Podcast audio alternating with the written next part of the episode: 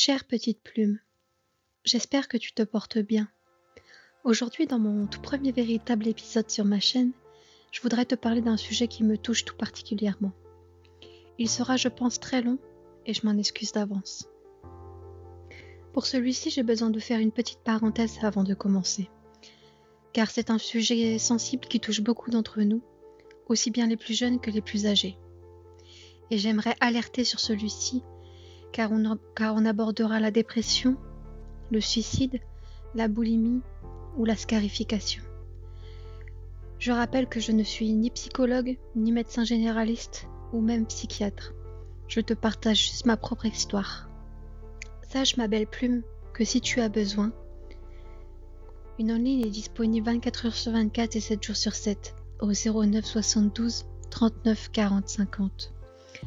Tu peux également te rendre sur leur site internet sur SOS Amitié. Le 3114 est aussi à ta disposition, c'est le numéro national de prévention du suicide. Bien entendu, tu peux également m'envoyer un email. L'adresse est en description si tu as besoin de te confier sur n'importe quel sujet. Une oreille attentive fait toujours du bien. Cela a commencé en août 2022. Du moins, c'est à cet instant que j'ai commencé à décréter quelques premiers signes.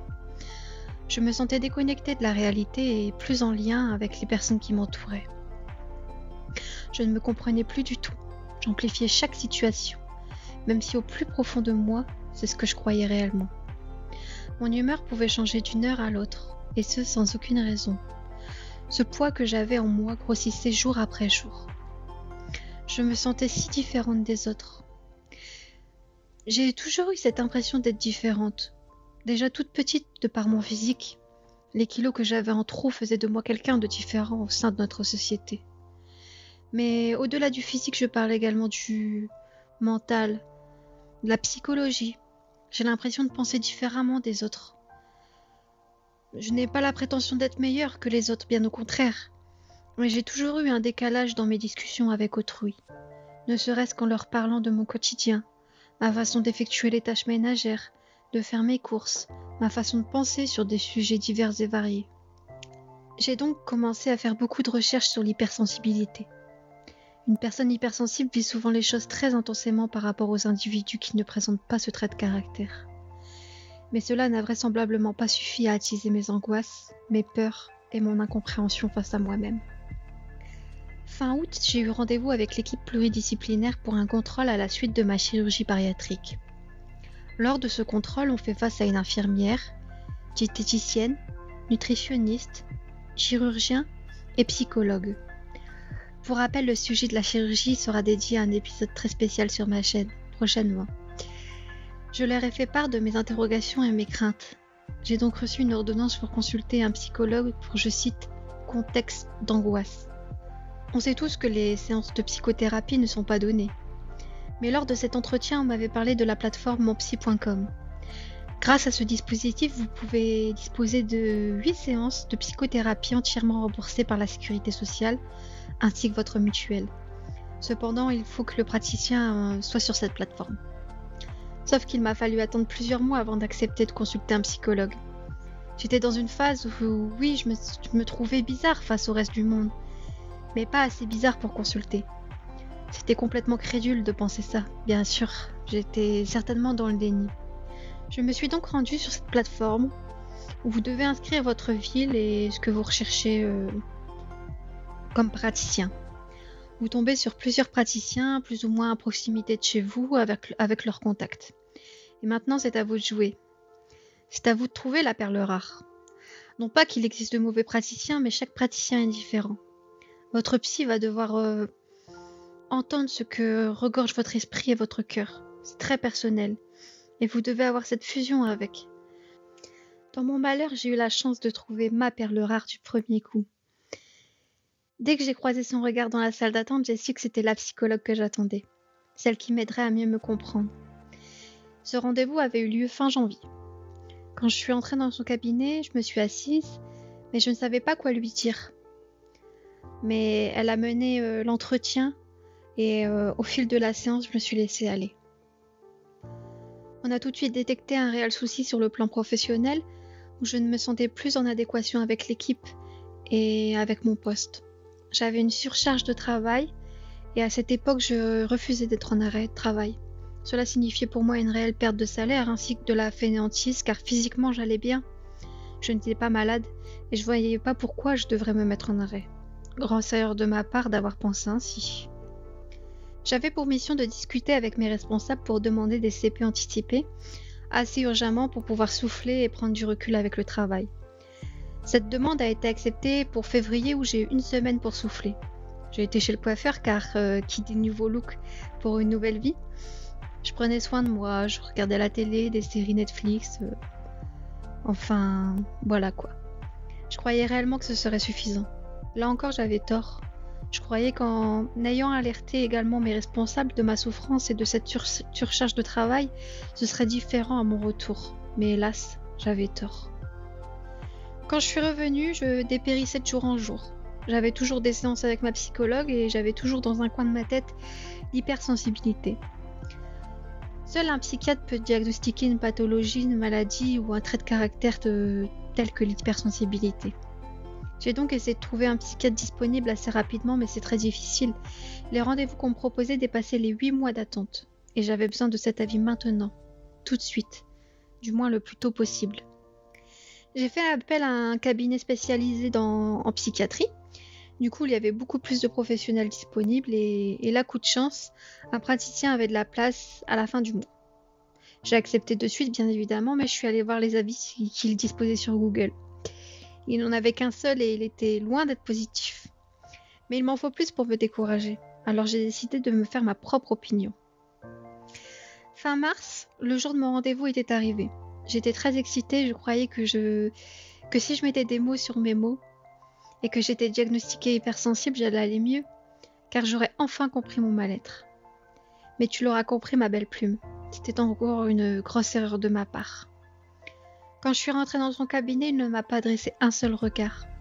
Il ne m'écoutait pas et trifouillait sur son ordinateur en m'infligeant des hum je vois à chaque phrase que je prononçais. J'avais qu'une seule envie, c'était de fuir. Il m'a en effet diagnostiqué hypersensible, mais devais-je le croire? Aucun test n'avait été fait, il m'avait apporté aucune importance lors de cette séance, alors comment pouvait-il me comprendre sans même m'avoir entendu? Je suis sortie de là en pleurs, et j'ai appelé mon mari. Il m'a réconforté comme à son habitude. Je dois dire que c'est un vrai pilier, c'est une c'est en partie grâce à lui que je suis en mesure de te raconter mon histoire aujourd'hui. Mais cet énième rendez-vous pour essayer de me comprendre, c'était le coup de grâce pour moi et c'est devenu une grande chute dans ma vie. Je crois que c'est à partir de ce moment-là que j'ai vraiment touché le fond. Au travail ou dans ma vie personnelle, devenais indifférente face à toute situation.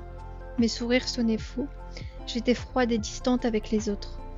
Je suscitais un manque d'intérêt pour tout, même pour les activités que j'appréciais faire au quotidien, comme la cuisine ou prendre soin de mon intérieur.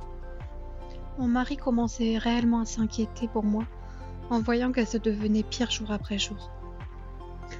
Fin avril, on a pris la décision de contacter mon médecin traitant pour lui demander conseil et surtout pour me mettre en arrêt. Surprise par sa réaction qui manquait cruellement d'empathie envers moi, il m'a tout simplement dit que cinq jours suffiraient pour que j'aille mieux, que l'arrêt n'était pas une solution, et que c'était à moi de prendre les devants pour parler à mes responsables. Si cela ne fonctionnait pas, alors j'avais qu'à démissionner. Autant vous dire que c'était un coup de massue de plus. Car là, j'ai vraiment fini par croire que c'était moi le problème et qu'il y avait quelque chose qui tournait pas rond chez moi.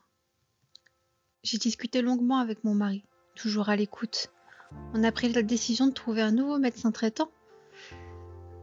Là encore, Dieu m'a tendu la main, car je suis tombée sur une deuxième perle rare.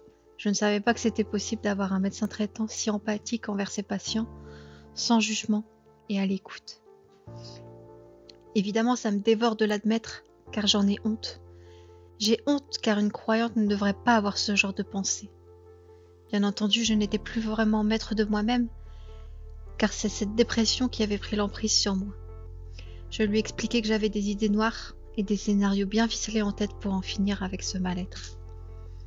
Elle a tout de suite compris l'ampleur de la gravité et comme, elle me, l'avait annoncé ma psychologue, elle m'a dit que je faisais une dépression sévère. Moi qui étais contre un traitement médicamenteux, je pense qu'il était plus que nécessaire de passer par là pour me reconstruire. J'ai donc été sous antidépresseur et anxiolytique et en arrêt pendant un mois. Elle a fortement insisté pour que j'aille consulter un autre psychiatre, mais cette fois-ci elle m'a donné un contact. Le traitement a eu un effet positif les premiers jours. Ne serait-ce pas l'effet d'avoir été comprise une nouvelle fois et soulagée d'être loin de mon entreprise durant un temps qui me faisait aller mieux? Moi après moi, je continuais à aller mal. Je ne pensais pas que chaque jour pourrait être pire qu'hier. Mais c'était le cas. Mon arrêt médical a été prolongé et les doses médicamenteuses ont été augmentées. C'est là que j'ai commencé à me faire du mal physiquement pour oublier mes souffrances euh, psychologiques. C'était ridicule de croire que c'était le seul moyen d'aller mieux. Le geste était encore plus destructeur pour moi-même. Fin mai, j'ai aperçu une annonce sur Facebook. Une dame vendait des lapins nains tête de lion. J'ai déjà un chat qui représente énormément à mes yeux, lui aussi. A été là durant une période de ma vie qui n'a pas été facile. C'est un repère pour moi. Mais quand j'ai vu la petite bouille de ce petit lapin, j'en ai tout de suite parlé à mon mari qui ne pouvait rien me refuser. Il a dû voir que ça me redonnait une étincelle dans les yeux et on est parti le chercher le jour même. Je vous la fais courte. Il était petit et si mignon avec sa petite mèche et vêtu de sa robe blanche et ses quelques taches grises. J'hésitais entre Kiwi ou Bounty, mais en le prenant dans mes bras, j'ai tout de suite su que c'était Kiwi le prénom idéal pour lui. Bien que ce filou se soit avéré être une petite filousse, quand j'ai été faire ses vaccins, c'est chez le vétérinaire. C'est vrai que même si mon mari est mon pilier au quotidien, on ne peut pas nier que la présence d'animaux de compagnie dans notre euh, vie nous stimule et nous redonne espoir. J'ai appris à la connaître, à l'éduquer, et pendant un laps de temps dans la journée, ça m'évitait de penser à la dépression. Mais attention, je tiens à préciser que je n'ai pas adopté en guise de pansement. C'était une décision mûrement réfléchie, car j'avais déjà l'envie et l'intention d'adopter un lapin avant même cette épreuve. Je m'allongeai sur le sol pour qu'elle s'apprivoise à moi et qu'elle n'ait pas peur. Et je dois dire que je ne regrette absolument pas cette adoption. Elle est venue grignoter un petit bout de mon cœur. Puis je me suis mise à la marche à pied, au coloriage magique, qui était devenu tendance sur TikTok. Car oui, je suis un peu influençable. fin juillet, mon mari m'accompagne chez la psychiatre en question euh, et elle s'est tout de suite alertée de la situation. Elle m'a fait interner en centre d'accueil psychiatrique, le but étant un séjour en cellule de crise de 3 à 7 jours qui nécessite des soins immédiats et d'une surveillance médicale constante ou régulière pour ma sûreté. Et on a compris que l'antidépresseur qui m'était prescrit n'était pas adapté. Parfois un médicament a le potentiel de faire plus de mal que de bien si votre corps ne le tolère pas. Un autre traitement me sera prescrit euh, durant mon séjour afin d'analyser mon comportement face à celui-ci. J'avais peur. J'étais terrorisée et en pleurs. J'étais si triste d'en être arrivée là.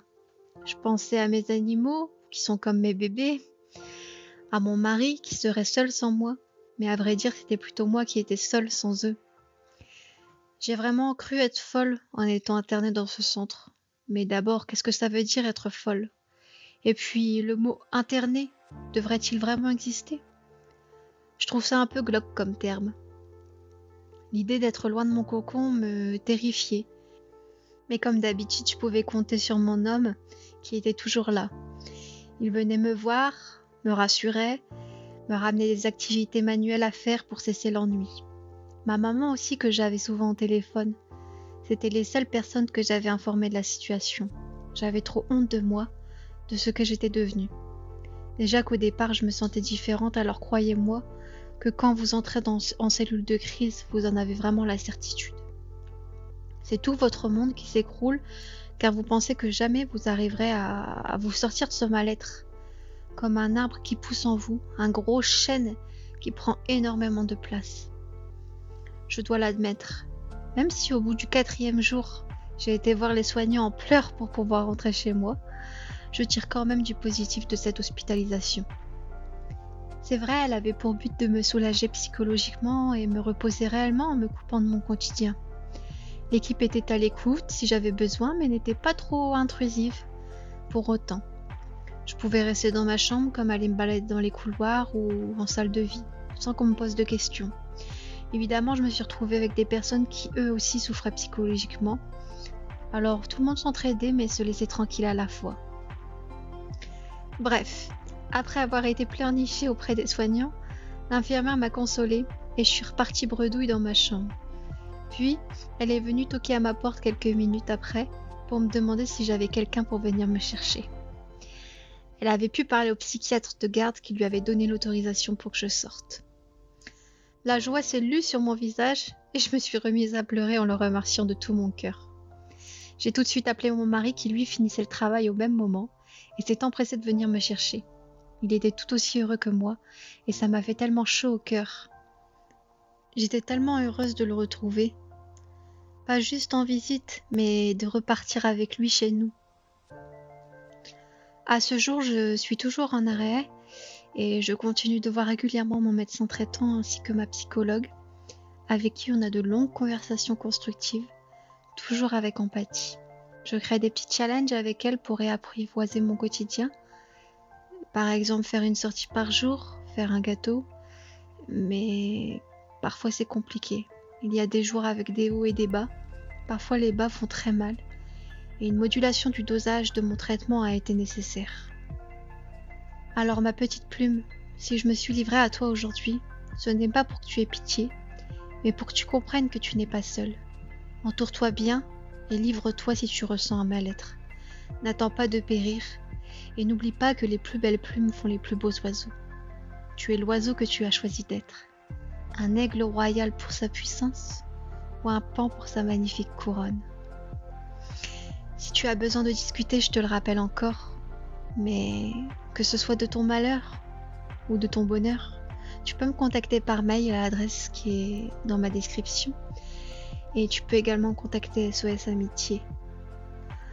Enfin, j'aimerais remercier les personnes qui me supportent au quotidien, qui m'aident à me comprendre davantage, à comprendre que je ne suis pas fautive et me rappellent que le croyant se doit de patienter et espérer la récompense face à l'épreuve car lorsque Dieu veut du bien à l'un de ses serviteurs, il l'éprouve.